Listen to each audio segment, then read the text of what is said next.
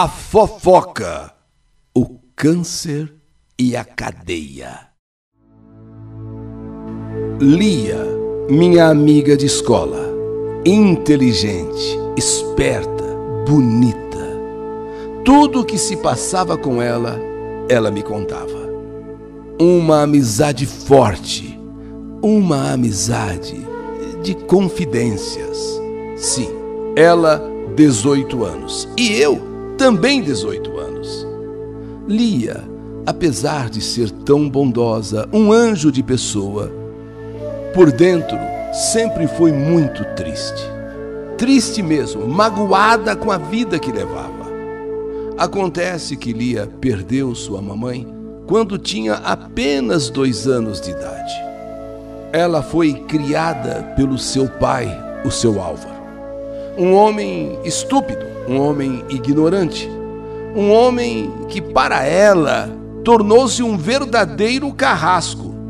Sabe, viúvo, a única filha. Ele queria tratar essa filha como se fosse uma propriedade dele. Sabe, homem que vigia, cerca, proíbe isso, proíbe aquilo, uma verdadeira escrava do pai. Tinha de fazer tudo o que ele determinava, porque senão apanhava. O pai realmente era terrível. Lia não tinha liberdade para nada, para sair na rua, não tinha liberdade com amigas, sabe? O homem não deixava. Ela somente tinha o direito de ir à escola e voltar. Fora isso, o tempo todo trancada em casa. Ele não podia nem imaginar ela namorando, não podia nem imaginar ela com alguém. Lia não tinha muitas amizades. Na verdade, era comigo que ela desabafava seus problemas. Chorava, lamentava tudo que passava na sua vida com seu pai. Um dia, inclusive, ela chegou super nervosa na escola. Tinha chorado muito. Seus olhos estavam vermelhos e inchados. Eu chamei Lia num canto e fomos conversar. Assim que ficamos sozinhas, longe de todos, ela já, ela já se abriu. Olha, Elizabeth, eu estou desesperada. Na rua onde eu moro tem vizinhos ou vizinhas, sei lá, fofoqueiras. Foram contar para o meu pai que me viram na rua, sabe, é, em escurinhos com rapazes. Meu pai tá uma fera comigo. Lia, mas isso é mentira. Isso é mentira. Sabe, Elizabeth, eu tenho 18 anos, meu pai trabalha à noite. Eu também não vou ficar todas as noites presa dentro de casa. Quer saber a verdade? Eu pulo a janela e saio sim. Mas não pensei que tivessem visto isso, sabe? Eu tô perdida. É comentário e mais comentário na rua de casa. Ele já me deu, inclusive, uns tapas e prometeu que eu vou apanhar muito se eu realmente estiver fazendo isso. Eu não sei o que eu faço. Isso não é vida. Meu pai me trata como se eu fosse uma propriedade dele, sabe? De fato, na rua onde Lia morava, havia o boato. Comentários estavam dizendo que ela, na frente do pai, era uma santa. Mas o pai virava as costas, saía para trabalhar, pronto. Lia era totalmente diferente.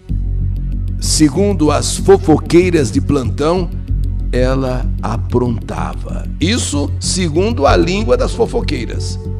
Bem, passado alguns dias, Lia deu de faltar na escola. Eu estranhei. Fui até a casa dela, mas eu não tive coragem de bater, não tive coragem de chamá-la porque o pai de Lia estava em casa. E eu sabia muito bem que ele era um homem estúpido, um homem grosso e que de repente eu batia ali na casa, ali na porta, ia sobrar também para mim. Seu Álvaro estava muito nervoso, andava mais doido do que nunca. Nem na escola ele estava deixando Lia ir, porque ele ouviu esses boatos, foram levar até ele. ele. Ela tinha de ficar trancada de dia e, por incrível que pareça, à noite também. Tudo por causa dos comentários na rua. Durante dois meses, Lia desapareceu. Nem no colégio ia mais, em nenhum lugar. E foi em um dia que seu Álvaro, vindo do trabalho, Já tinha tomado algumas no bar, no boteco. Eis que vem ao encontro dele Dona Marlene. Segundo dizem a mais fofoqueira daquela rua, que gostava ver o circo pegar fogo. Vivia se insinuando, inclusive para o pai de Lia. É, a dona Marlene também sozinha, também viúva, de certa forma se insinuava para o seu Álvaro que ele não queria ninguém, ele queria só ter a filha sob a guarda dele e acabou. E é então quando o seu Álvaro está chegando e ela, Marlene, toda saliente, insinuante, ao, vai ao encontro dele e em tom meio de brincadeira, em tom meio de gozação, tirando meio que um sarro dele. Ei, Álvaro, por que você está escondendo da gente, Álvaro? Por que você está escondendo da gente? Álvaro olha bem para Dona Marlene, escondendo o quê? Escondendo o quê? Ah, é que você vai ser avô. Você vai ser avô. Não está querendo contar com medo que a gente ache você muito velho, é? Hein? Não está querendo que a gente ache que você, sendo avô, está ficando velho? É isso? Por isso você está escondendo da gente? Não está querendo contar? Com medo da gente achar que você está velho?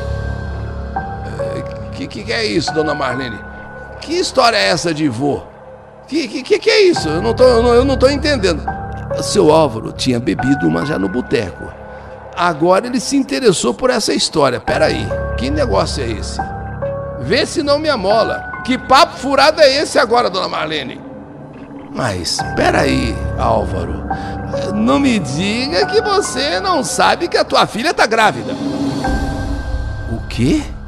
Não, falando sério. Você não sabe mesmo? ah, então é só você que não sabe, Álvaro. Só você que não sabe que a tua filhinha está à espera de um bebê. Naquele momento, seu Álvaro se transformou. Ele ficou doido, ele enlouqueceu e transtornado apertou o braço daquela mulher fofoqueira, Dona Marlene, e disse, e falou: Se isso for verdade, e então eu quero saber agora quem é o pai. Pode ir contando, Dona Marlene. Pode ir contando, senão o pau vai quebrar agora, aqui. Ah, Álvaro, isso eu não sei. Ah, deve ser um desses, sabe? Um desses picaretas aí, um desses vagabundos com quem sua filha anda saindo à noite, depois que você vai pro serviço. Agora que ela tá grávida, né? É, aí já não tá saindo mais. Mas é isso mesmo, eu não sei quem é o pai não, mas deve ser um desses carinhas aí. O homem virou uma fera. Não quis mais nem ouvir Dona Marlene. Sabe quando uma pessoa fica cega? Cega. Ele já foi entrando em casa esbravejando quebrando tudo que via na sua frente. Sabe uma pessoa possuída pelo demônio? Sabe uma pessoa possuída pelo diabo? Lia estava dormindo. Ele entrou no quarto chutando a porta, derrubando as coisas pelo chão e com tanto barulho, gritos do pai, Lia acordou assustada. E quando abre os olhos, já vê o pai na frente dela com um revólver apontado para ela. Ele não quis nem sequer ouvir nenhuma palavra dela. Ele já estava com umas na cabeça, já estava doido, já estava louco. No que ela acordou assustada, vendo aquela gritaria do pai, sua ordinária, sua vagabunda, e mais aquilo, ela olha assim e já recebe o primeiro balaço. Sim, ele não quis ouvir a defesa da filha já apertou o gatilho. O tiro atingiu a filha no estômago. Em seguida, outro tiro que atingiu o peito. Dali, seu Álvaro saiu correndo. Fugiu dali. Lia ainda foi socorrida com vida. Levada à sala de cirurgia, enquanto os médicos tentavam salvá-la, ela acabou tendo uma parada cardíaca e na mesa de cirurgia, na mesa de operação, ela não resistiu e morreu. Uma semana depois da desgraça, Uma semana depois da tragédia do crime, seu Álvaro foi encontrado e preso e cumpre pena pelo assassinato. Diz atrás das grades que está arrependido do que fez. Devia pelo menos dar uma chance para a filha explicar, dizer, falar alguma coisa. Porém, envenenado que foi, envenenado que foi pela fofoca, e do jeito que ele era com a filha, ele entrou espumando de raiva. Entrou totalmente como que dominado pelo Satã. E sem querer ouvir a filha, assim que ela acordou, assustada com os gritos do pai, já levou o primeiro tiro, o segundo tiro. Marlene, aquela mulher de língua venenosa, aquela que se insinuava para o seu Álvaro, já que ele viúvo, ela viúva, ela gostaria que tivesse entre eles um caso. Bem, essa mulher fofoqueira que contou isso, sabendo talvez até do que poderia acontecer, mas jamais imaginava que Álvaro pudesse matar a própria filha. Dona Marlene, como um castigo, está pagando e caro. Ela está com aquela doença ruim no estômago. Está com câncer. Hoje é só pele e osso, mas não morre. Está sofrendo como um cão sem dono. E deve ainda sofrer muito mais, porque ela está sendo castigada pelo que fez, pela tragédia que se consumou, sendo só dela a grande culpa a grande responsabilidade por tudo que aconteceu. Ela fez questão de se insinuar e ao mesmo tempo contar uma fofoca. É só você que não sabe, Álvaro. Ah, você está brincando. Você não quer contar para nós porque você não quer ficar é, como velho, como avô. Ah, Álvaro, só você não sabe que a tua filha tá grávida. É, ah, deve ser de um desses vagabundos aí, desses rapazes que ela sai com eles. Álvaro, cego de ódio, como tomado pelo próprio demônio, invadiu a casa e matou a filha. Ele está pagando caro atrás das grades e ela está pagando caro em cima de uma cama, pedindo até mesmo para morrer. Mas não morre.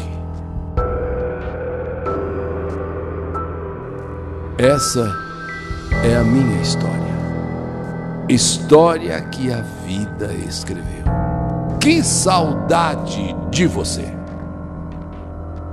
A fofoca, o câncer e a cadeia. História do canal YouTube Eli Correia Oficial.